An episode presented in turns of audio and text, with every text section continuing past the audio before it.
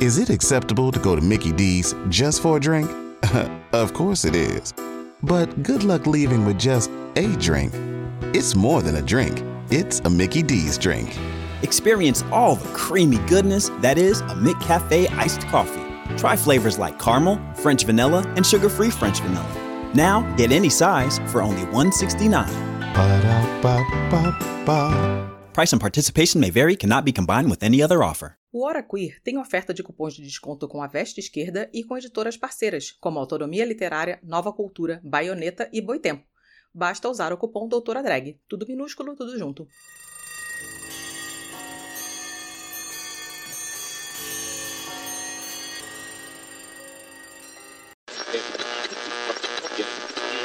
Então, é isso. O pensamento freiriano não é só um pensamento aliado à causa LGBT. É um pensamento necessário e estratégico para a gente poder construir caminhos para afirmar a legitimidade da nossa existência, a legitimidade da presença dos nossos corpos nos espaços e mais, né? Afirmar a nossa humanidade. Destrua o patrimônio público e privado. Ataque templos. Incendeie carros. Ele é mó covardia, dizendo que é opinião quando é homofobia. E tente levar o caos. O Brasil tá no fundo do poço.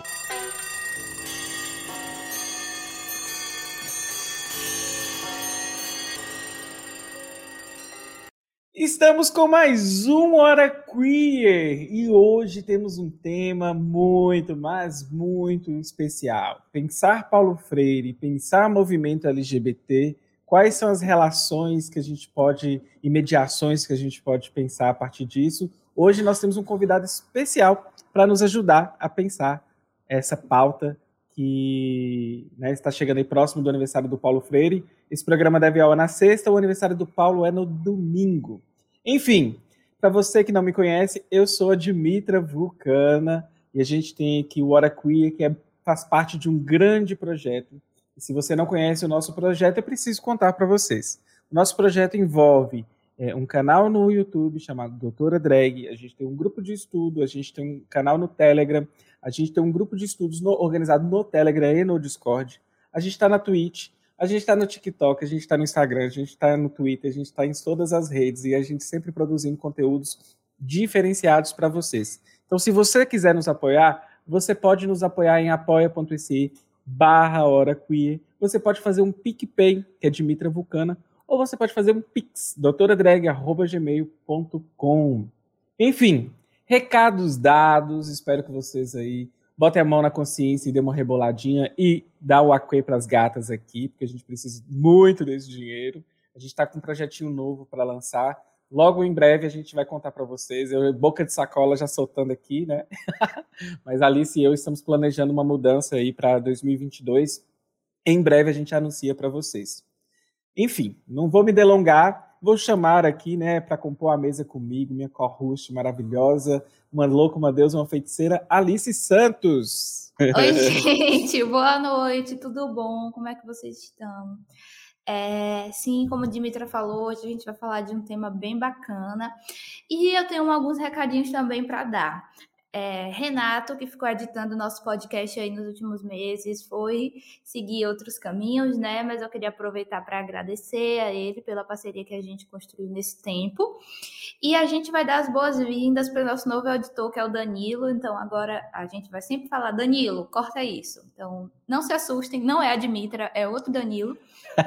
É, é, e eu também queria falar que o Hora Queer é, tá- faz parte agora do Fio Podcasts, né? Que é a rede ativista de vozes, que é o antigo NinjaCast. Então, acompanhem aí os outros programas do Fio, que é uma galera muito massa. A gente está construindo é, a Podosfera coletivamente e está sendo bem bacana. É, no mais, eu vou chamar agora o nosso convidado. Vamos receber Flávio Nascimento, que ele é professor da rede pública daqui de Sergipe. Ele é mestre e doutorando em História Social pela Universidade Federal Fluminense, a UF, né? E ele também é membro do coletivo Paulo Freire, daqui de Sergipe.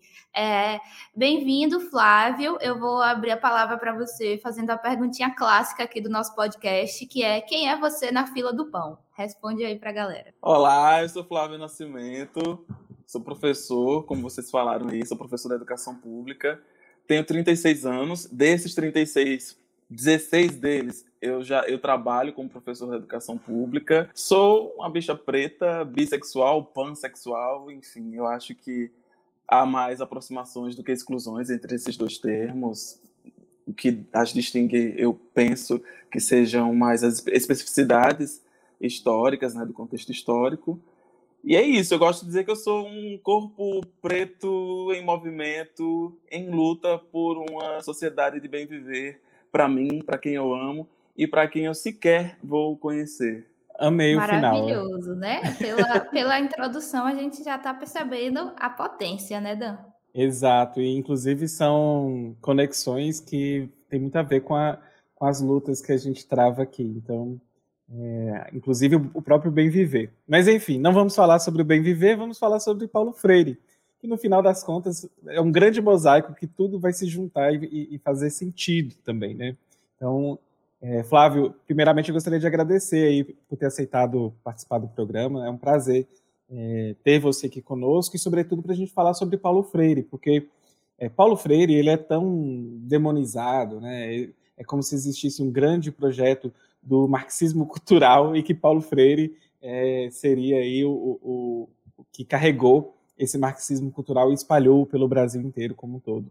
E bem, se Paulo tivesse entrado nas entranhas da educação como um todo, não teríamos tantos problemas como estamos enfrentando neste momento agora em 2021. É, não, não, não pela falha do pensamento de Paulo Freire, mas sim pela não inclusão mesmo, como, como colocam. Então, dito isso, eu acho importante a gente começar o programa pensando assim a importância da vida e da obra de Paulo Freire. Por que, que é importante a gente pensar isso, né? E, e é daí que a gente pode pegar umas mediações interessantes para bater um papo. É, então, eu acho que as pessoas da, da direita, enfim, essas, o conservadorismo tem muita razão em temer Paulo Freire, porque o pensamento, né, as formulações teóricas e de prática que ele formulou são muito perigosas mesmo. Perigosas para quem deseja a manutenção do sistema, das estruturas de subalternização como estão colocadas hoje. Então, é, é um pensador inquieto e que é mais que inquieto, ele é inquietante. A gente lê Paulo Freire e a gente, é, é impossível ficar indiferente aos escritos de Paulo Freire, porque é, são escritos que nos provocam, nos inquietam, nos chamam para refletir. A gente está acostumado a, a esse ritmo louco, né, acelerado do capitalismo, que rouba o nosso tempo, a gente não tem tempo para para o profeta, a gente não tem tempo para uma ligação, agora é mensagem, e a gente não tem tempo para refletir sobre a nossa posição, a nossa situação, o lugar que a gente ocupa no mundo. Paulo Freire é um pensador atual, perigoso, porque ele nos estimula a problematizar quem nós somos, qual o lugar que nós ocupamos no mundo, e qual o lugar que nós queremos ocupar, qual o lugar que a gente acha justo que a gente ocupe. Eu acho que ele é um pensador, eu acho, né, eu tenho certeza que ele é um pensador fundamental por isso, por provocar essa inquietação em todos nós. É, então, Flávio, eu queria aproveitar para te perguntar um pouquinho sobre o coletivo Paulo Freire, né? Que eu sei que vocês fazem uma parada assim massa que envolve cultura também. Queria que você comentasse um pouco sobre como foi seu envolvimento no projeto, a trajetória do coletivo. Compartilha com os ouvintes.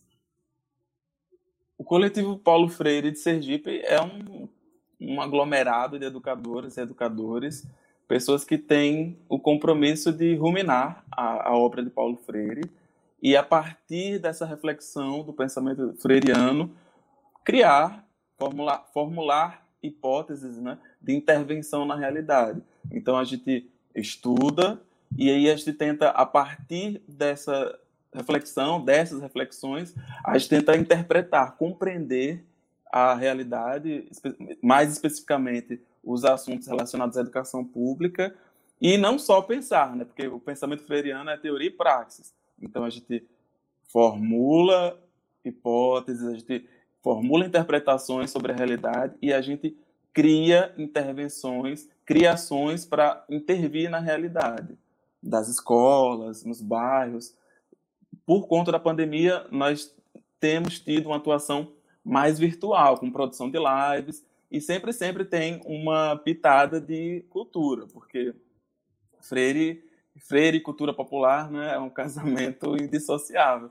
E, e a gente faz essa, essa apresentação quase sempre, as nossas lives são apresentadas a partir desse modo cultural, da música, da poesia, do teatro.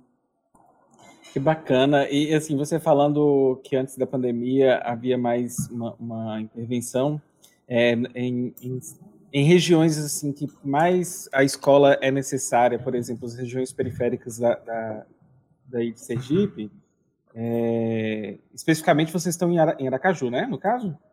Isso, na capital, Aracaju. E aí, no caso, é, nas regiões mais periféricas, assim, qual é o impacto mais positivo que vocês já viram do coletivo dessa atuação, dessa mediação e dessas trocas? Eu acho que é sempre interessante a gente pensar um pouquinho como que esse antes pandêmico, porque a gente espera que podemos retomar essas atividades mais presenciais também, né? Sim, sim. Inclusive, começam hoje as aulas presenciais, semi-presenciais, né? Aqui em Aracaju, pela rede municipal de Aracaju. Olha, Dimitra, a nossa atuação, porque a, pandemia veio bem logo no comecinho da formação do nosso coletivo. Da formação não, mas da maturação do nosso coletivo. Porque primeiro a gente teve uma fase intensa de estudos para poder se apropriar da, dos conceitos de Paulo Freire, né, do, do pensamento freiriano. E aí depois que a gente estava mais maduro, mais maduras, a gente pensou, agora vamos para a prática, para a intervenção prática, conversar com nossos colegas docentes, né, conversar com aluno, com aluna, e foi aí que veio a pandemia. Mas a principal, a principal contribuição, ou o principal resultado, se a gente pode falar assim, da nossa atuação, eu, eu penso que seja a capacidade que a gente desperta nos nossos colegas docentes, principalmente, de desnaturalizar os acontecimentos que se dão no ambiente escolar. Então, o professor que tem a experiência de ter uma roda de conversa conosco, ele ou ela dificilmente vai chegar na sala de aula e encontrar, por exemplo, uma menina preta de cabelo crespo, gorda, que senta lá no fundo da sala e achar que isso é um dado banal, é, é algo dado da realidade. Ele vai olhar para esse dado, ela vai olhar para esse dado, essa professora, esse professor vai olhar para essa realidade, para esse contexto da sala de aula com um olhar questionador, com um olhar curioso, com um olhar comprometido com, com as estruturas que constroem esse, esse pequeno exemplo que eu estou dando aqui, né? Porque aí a gente está falando sobre autoestima, sobre como é, essas características, perdão, sobre como essas estruturas atuam na formação da subjetividade, como elas estão presentes na sala de aula, desde a configuração né, de, das carteiras, do lugar que os alunos e as alunas sentam. Então, eu entendo, Dimitra, que a principal contribuição é a gente despertar nos nossos colegas docentes, nas nossas colegas docentes, essa curiosidade, esse interesse sobre esse mundo de coisa que acontece no espaço escolar. Nossa, maravilhoso, assim, faz, são coisas que a gente tem uma pequena noção, né, mas parece que falado, assim, que cai uma ficha, né, incrível. É, Dan já colocou, acho que já colocou aí no chat o Facebook do Coletivo Paulo Freire, mas como sempre vai estar tá tudo lá na descrição no nosso site para vocês que estão ouvindo acessarem depois, tá bom?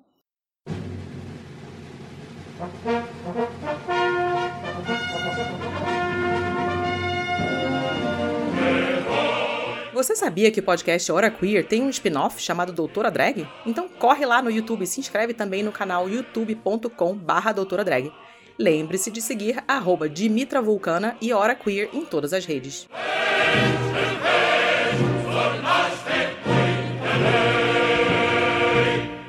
Então, Flávio, passando aqui, né, pro, pro nosso segundo bloco, tem, tem sempre aqui no nosso programa aquele ganchozinho com as pautas LGBTs, né? Porque esse é o foco aqui do nosso programa. Então, não é coincidência que a gente tenha trazido uma bicha preta para falar sobre isso aqui com a gente. Então, eu queria que você é, continuasse nessa resposta anterior que você já deu de como que a gente pode utilizar o projeto de Paulo Freire, né, para é, aplicar isso numa educação que seja mais inclusiva com relação a gênero e sexualidade? Olha, Paulo Freire, ele propõe, primeiro a gente tem que entender qual que é a concepção da educação de Paulo Freire, para depois, eu vou dividir a resposta assim, nessas duas partes, então. Primeiro vou dar uma explanação bem panorâmica sobre o que é educação em Paulo Freire, e aí depois sobre como fazê-la, né, como torná-la factível. Então, a educação em Paulo Freire, é, pr primeiro, né, é, é, é, uma, uma forma de compreender, de, de definir a, a forma como o Paulo Freire nos propõe entender e definir o processo educativo é, é uma forma que é casada com uma análise dialética, dialógica da realidade. Então, Paulo, a, educação em Paulo Freire é uma é uma ação ginesiológica. Ele gosta muito dessa palavra, mas para quem não sabe, a gente quer facilitar as mesmas coisas, porque as coisas têm que ser fáceis.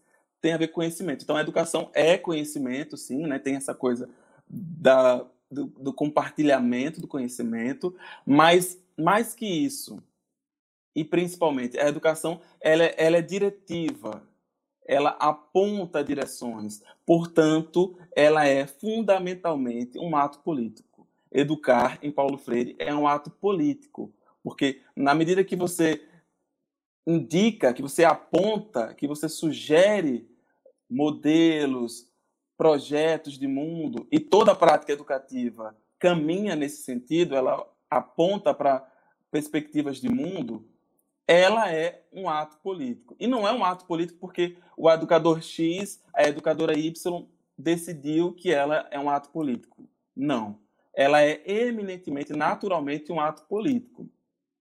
E além de ser um ato político, a educação ela é artística, ela é moral, ela é afetiva. Então, é uma perspectiva mais ampla sobre a educação e que está orientada com vistas a um determinado modelo de sociedade.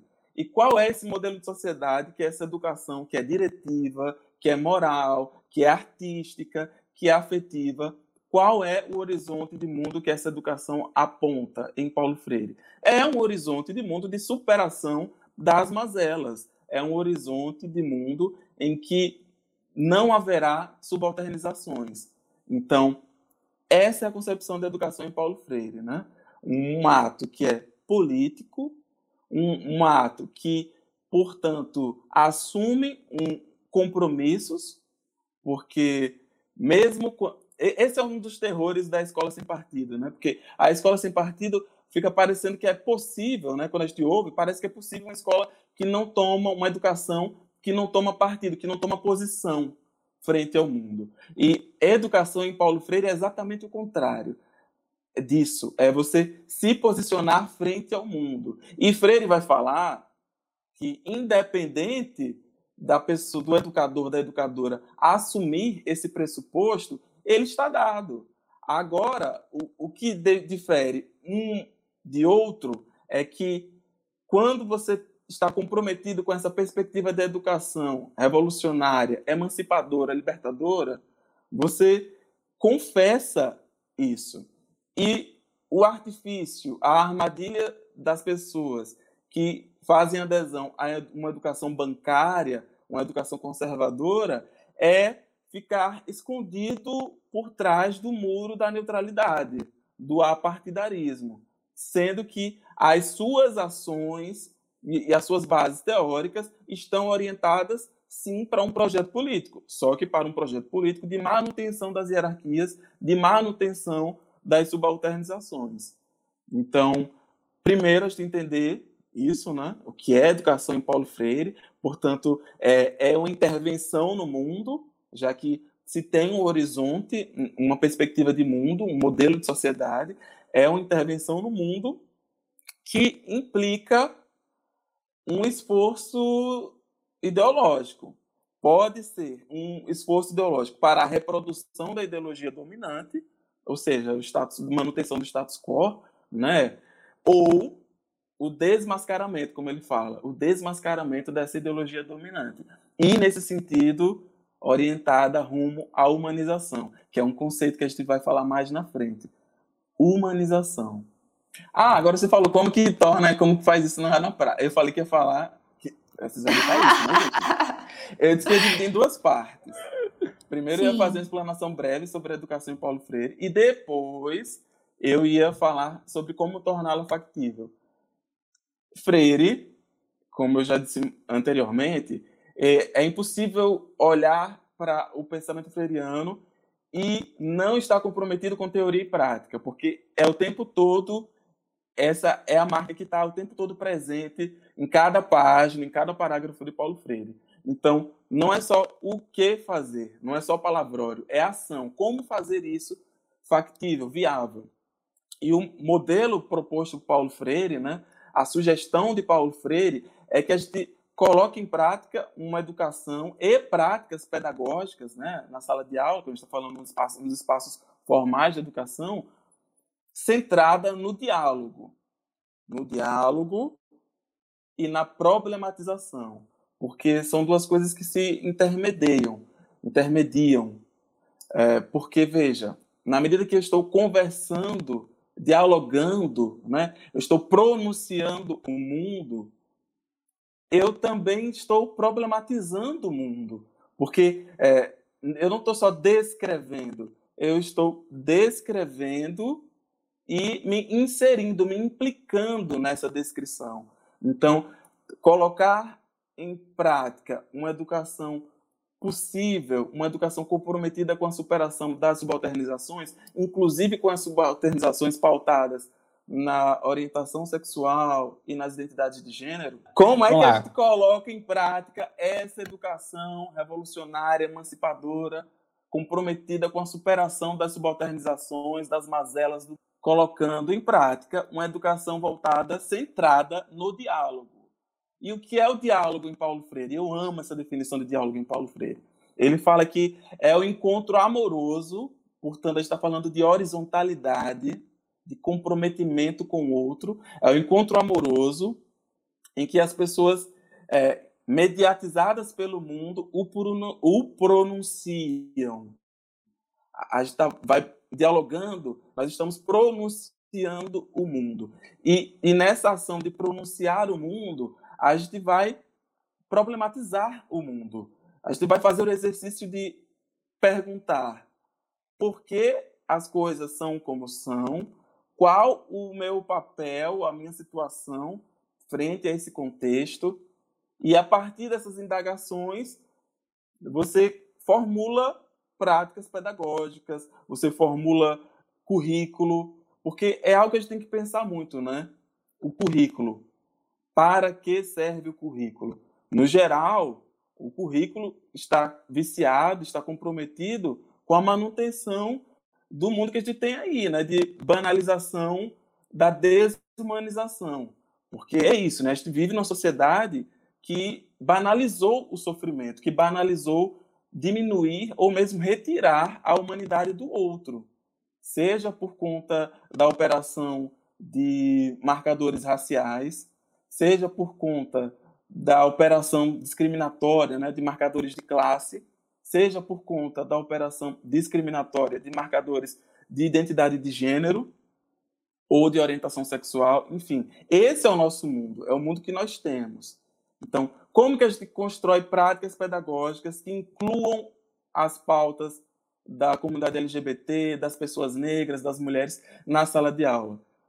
criticando o currículo. Né? A partir do diálogo, a partir da problematização do mundo, a gente critica o currículo e constrói conhecimentos e práticas pedagógicas comprometidas com essa perspectiva, que busca questionar o mundo, né? desnaturalizar o mundo.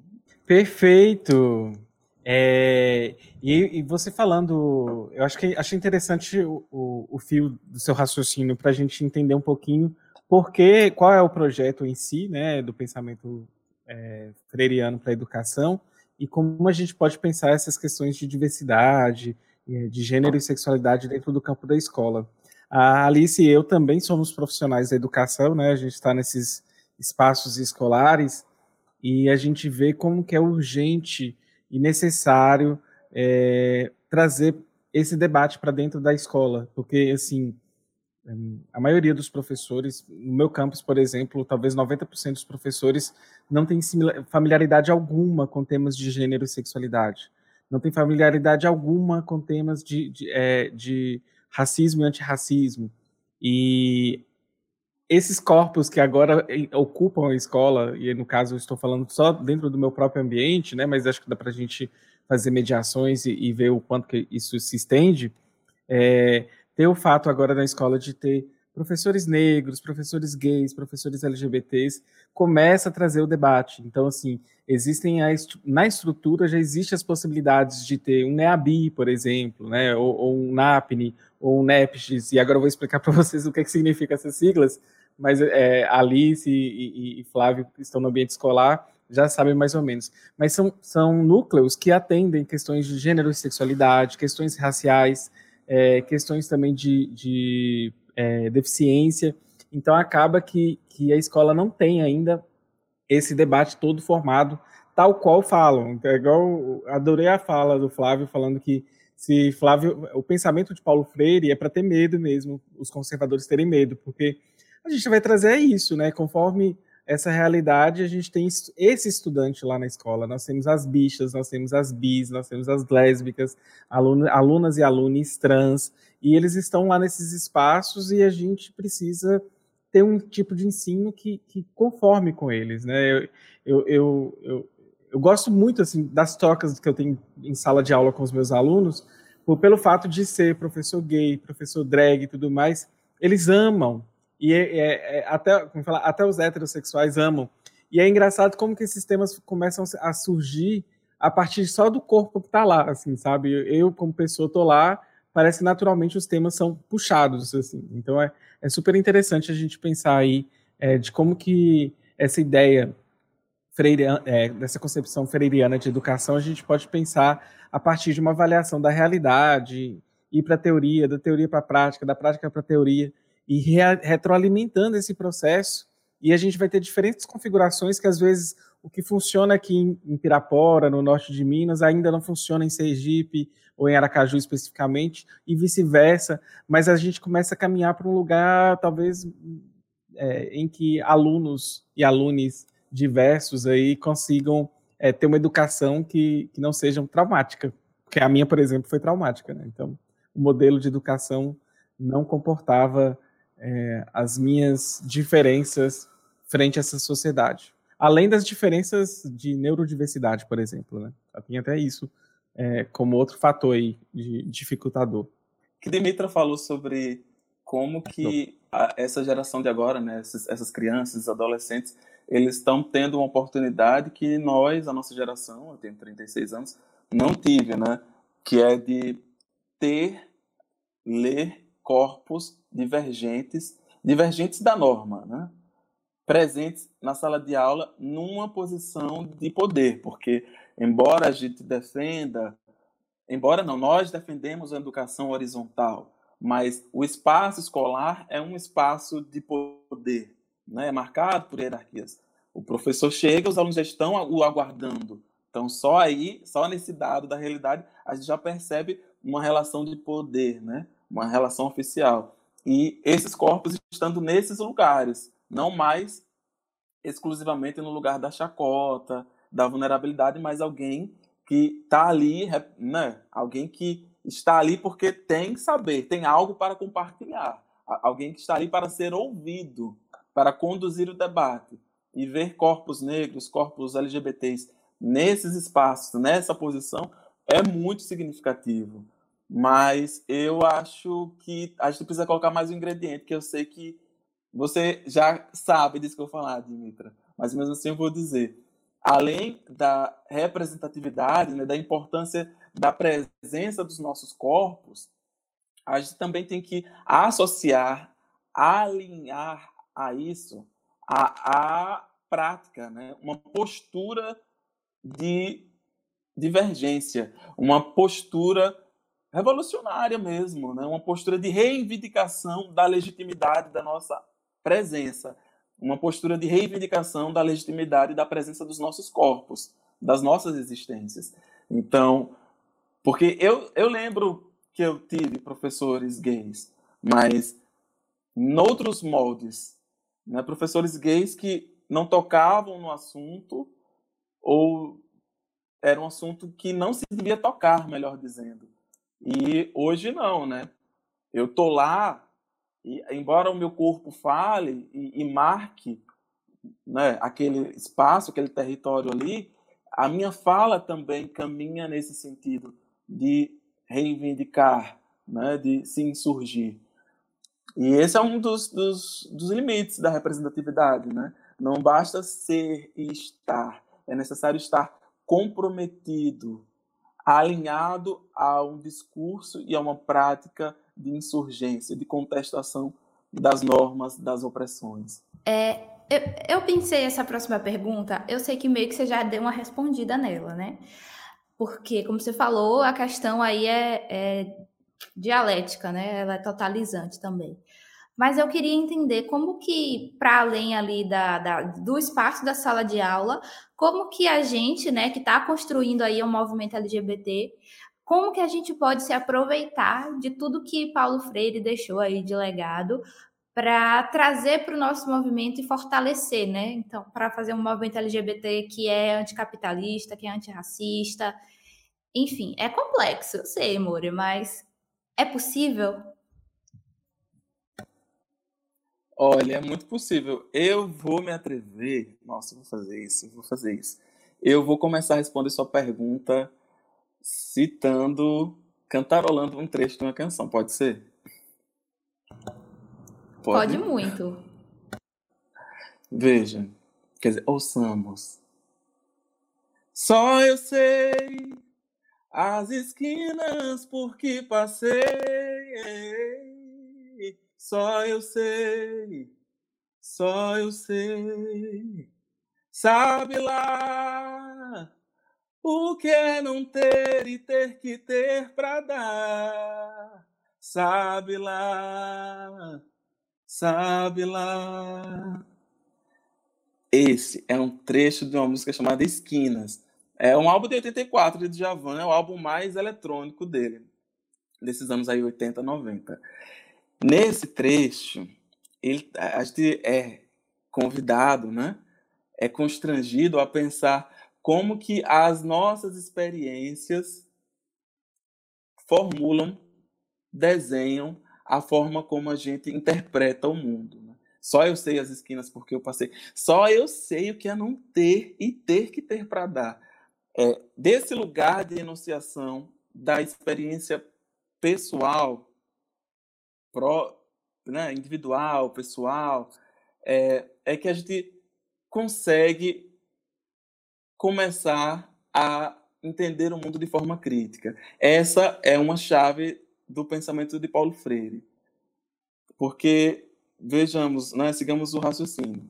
Em educação, como prática da liberdade, Paulo Freire nos apresenta duas categorias: é, ajustamento e integração. Ajustamento é uma postura frente ao mundo em que as pessoas estão alienadas da, das relações de poder que desenham, que constituem a realidade, e elas vão só se acomodando. Em pedagogia como prática da liberdade, Paulo Freire nos provoca com duas formulações teóricas. É a possibilidade de acomodação ou ajustamento e de integração. Qual a diferença de uma para outra? Embora elas sejam meio que autoexplicativas pelo próprio nome. Mas a perspectiva de ajustamento é uma perspectiva de passividade, de não reivindicação de protagonismo. É alguém que não problematiza a sua realidade. Está tentando só encontrar um lugarzinho para se acomodar, para se ajustar. Já a postura de integração no mundo é uma postura que reivindica protagonismo, que não quer apenas estar no mundo, quer estar com o mundo. É, é alguém que reivindica esse lugar de sujeito, que realiza, que faz, que constrói a realidade. Porque mesmo a história em Paulo Freire é, é muito bacana o conceito de história dele. Ele diz que a história, para mim, é um tempo de possibilidades.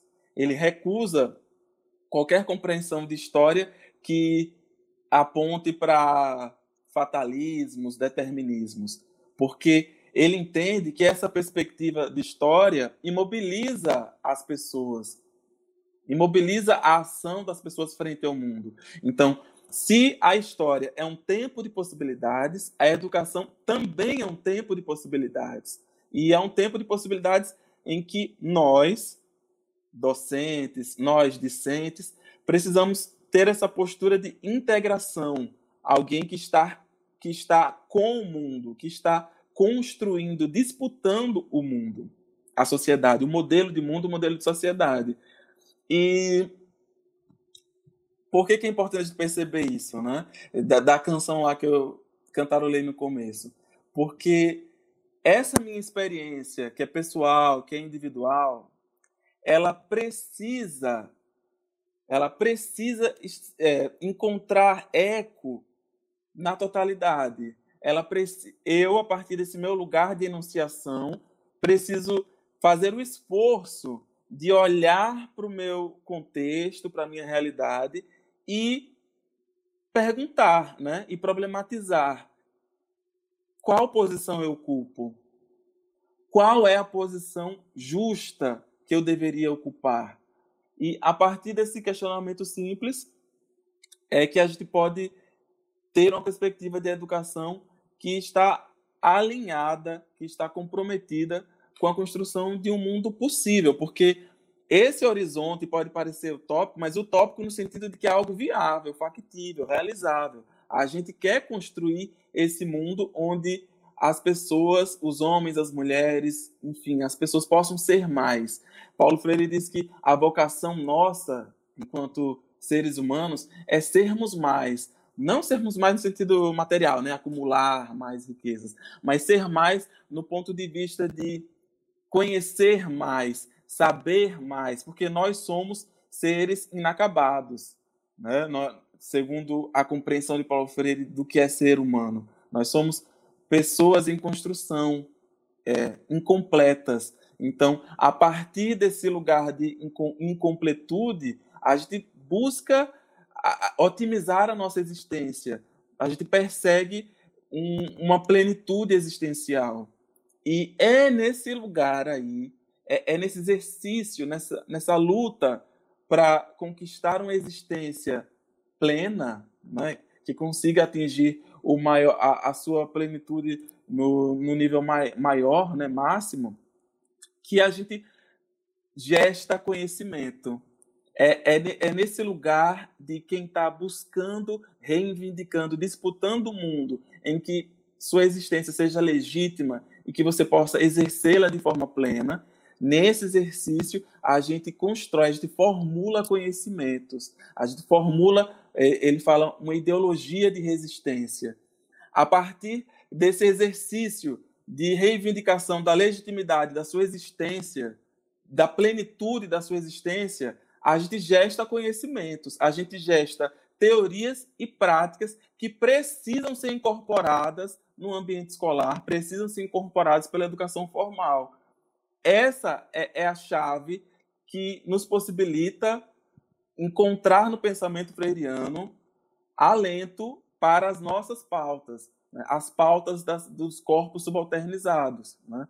as mulheres, as pessoas negras, as pessoas trans, as pessoas LGBTs em geral.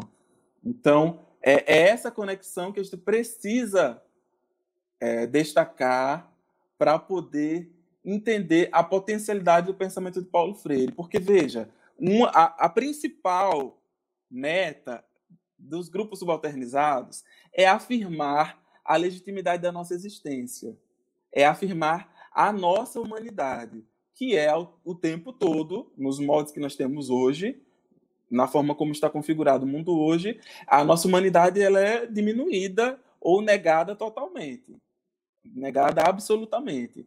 Então, a principal bandeira desses grupos subalternizados é afirmar a sua humanidade, é afirmar a sua humaniza humanização. Então, a educação proposta por Paulo Freire busca concretizar essa humanização, busca apontar caminhos e direções para que seja viável essa humanização, para que seja concretizada essa humanização.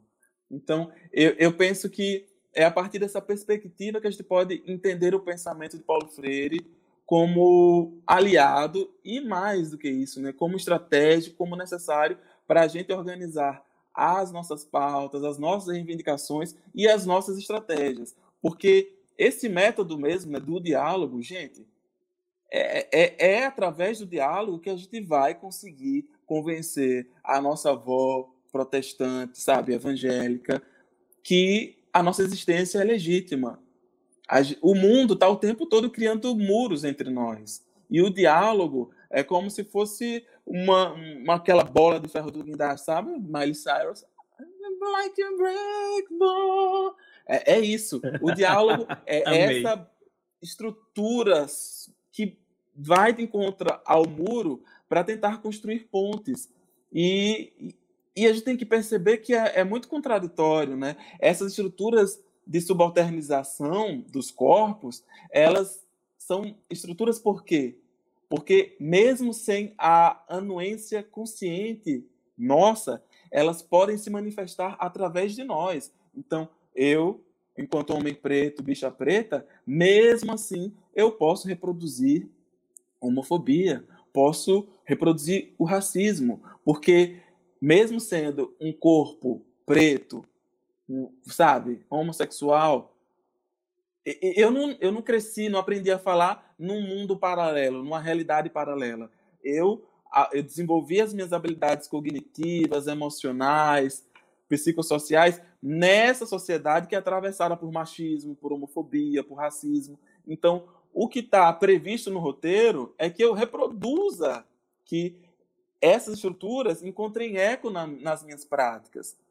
E é só através do diálogo franco, né? o diálogo, esse encontro amoroso de pessoas que, ao pronunciar o mundo, modificam o mundo, é só a partir desse diálogo que a gente vai encontrar caminhos para superar a violência dessas estruturas e como elas se manifestam e se reproduzem, né? ganham eco através de nós. Então, é isso. O pensamento freiriano não é só um pensamento aliado à causa LGBT. É um pensamento necessário e estratégico para a gente poder construir caminhos para afirmar a legitimidade da nossa existência, a legitimidade da presença dos nossos corpos nos espaços e mais, né? Afirmar a nossa humanidade.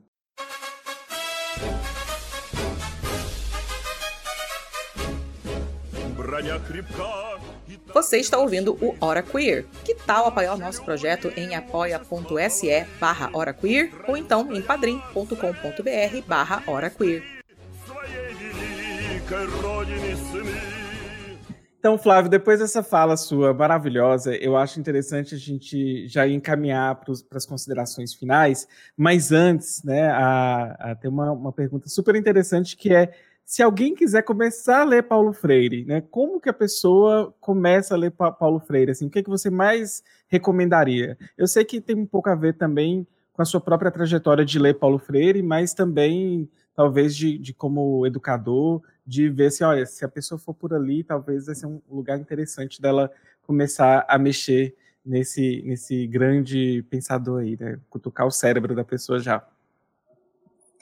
Pronto. Nossa, eu tenho uma indicação para fazer. Eu recomendo super a importância do ato de ler. Menino, é um livro fininho, mas o bicho é tanta rajada de glória nesse mundo, na nossa cabeça, no nosso psicológico, que basicamente é, os textos estão chamando atenção para uma assertiva. Né? São textos que se comunicam entre si, mas que estão girando em torno de uma questão norteadora, de uma questão geradora, que é o ato de ler. E a questão é a seguinte: a leitura do mundo precede a leitura da palavra. A leitura do mundo precede a leitura da palavra, ou seja, quando eu leio a palavra boneca, eu não estou lendo só a palavra boneca. Eu não tô, eu não tô fazendo adesão a um sentido que existe na palavra boneca. E quando eu leio a palavra boneca, eu estou acionando em mim aqui, por exemplo, que ah, é um brinquedo de meninas. Ah, mas tem meninos que gostam de brincar de bonecas. Ah, são meninos que gostam de coisas de meninas? Não, são meninos, meninas? São meninos ameninados? São meninos afeminados? Mas então é errado que meninos brinquem de boneca. Quando você lê a palavra boneca, todo esse esquema lógico, todo esse raciocínio tá, tá impregnado na palavra. Então, quando você lê a palavra boneca, não são só fonemas, letras com, com o som que você está associando. Você está operacionalizando conceitos que você já construiu ao longo da sua trajetória. Então, a gente, quando lê, a gente precisa ter consciência disso para fazer uma leitura crítica. Crítica num nível que a gente está pensando assim: será que o sentido que eu estou dando para esses enunciados aqui, até onde eles estão acontecendo em resposta à, à minha trajetória pessoal, até onde eu estou conseguindo é, ir dentro do, do pensamento, das proposições do autor, da autora. Então, essa é uma. E, e outra reflexão, né? Que é a gente entender que essa coisa que eu falei, né? As estruturas elas nos atravessam. Essas opressões que estruturam a nossa subjetividade, o racismo, a homofobia, o machismo, elas estão presentes inclusive na hora que nós lemos um texto. Então, a gente precisa, né, ter esse estalo. A leitura do mundo precede a leitura da palavra. Então, eu indicaria esse aí, esse livro. Ai, gente, que perfeito. É, olha, Flávio, esse papo seu, eu acho que, que deu vários insights para a gente pensar é, de como as subjetividades elas vão afetar essas lutas e, e como que a gente tem que pensar né, a teoria orientada para a prática, a prática orientada para a teoria e de como que a gente tem um grande desafio aí de formular estratégias de pensar é, educação que seja libertadora e que esteja aí dentro, né, em conform, que esteja em conformidade, acho que é a melhor palavra, com as questões de gênero, sexualidade, raciais, as questões é, de pessoas com deficiência, e a gente consiga ter aí uma. É, a gente sempre vai falar de LGBTs aqui no Hora Queer, mas a gente nunca consegue falar só de LGBTs, né, Alice? As pautas sempre se amarram, então é isso. Sim, é, eu adorei mesmo assim o papo, foi maravilhoso. Obrigada demais, Flávio, por ter aceitado participar. É, espero que vocês que estão assistindo aí, quem estiver ouvindo, que vocês tenham gostado. É, é isso, meu povo. Bora mandar um PicPay aí, um Pix, um Apoia-se pra gente continuar mantendo esse projeto, porque é osso, viu? Ou, Deixa, já que a gente está sendo assistido, eu pensei em fazer um encerramento, então. Tem quantas pessoas? Se tiver duas pessoas assistindo, já está ótimo. 13, é 13 pessoas. Tre... Olha, 13, não falo nem nada. 13. Olá, eu vou me despedir deixando um fragmento de um texto de Paulo Freire, que é Pedagogia da Esperança. Certo? Perfeito. Vai ser nosso tchau podcastal diferenciado hoje, viu, gente? Então, é isso. Ok? Vai ser uma performancezinha. É preciso ter esperança! É preciso ter esperança! Mas esperança do verbo esperançar. Porque tem gente que tem esperança do verbo esperar. E esperança do verbo esperar? Não é esperança, é espera. Esperançar é se levantar, esperançar é ir atrás, esperançar é construir, esperançar é não desistir. Esperançar é levar adiante, esperançar é juntar-se aos outros para fazer de outro modo, é juntar-se aos outros para fazer de outro modo. É preciso ter esperança. É preciso esperançar. Meu Deus, que delícia! Danilo, isso vai estar no início e no final, viu? Vai começar o programa com isso. Ai, maravilhoso. Muito obrigada, Flávio. Nossa, é aquilo que eu falei quando a gente começou a gravar, né? A gente às vezes está desanimadinho, está cansado, mas isso aqui vale muito a pena. Nossa, eu tô de alma lavada. Enfim, Obrigado. gente. Flávio, no final do, do podcast a gente sempre fala um tchau podcastal que a gente conta 3, 2, 1 e dá um tchau tchau performático. Eu sempre faço um parecido com o do João Carvalho. Então, em 3, 2, 1. Tchau, tchau! Tchau, tchau gente! Tchau.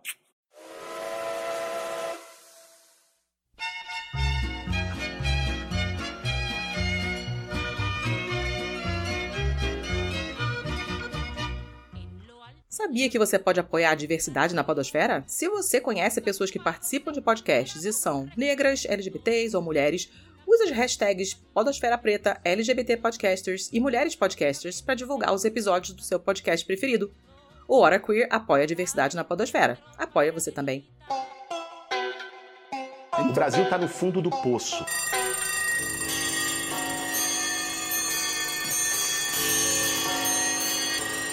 O programa acabou, mas não sai daí. Você pode agora compartilhar o nosso programa. Olha só que legal. Marque a HoraQueer, tanto no Instagram quanto no Twitter. Você pode trocar ideia com a galera do HQ lá no Telegram. O nosso grupo é o t.me barra HoraQueer. Você pode estrelar a gente no iTunes, pode assinar o nosso feed e até mesmo contar para o coleguinha que nós estamos tanto no Spotify quanto no Deezer e em todos os outros agregadores. Não é só close, é lutar.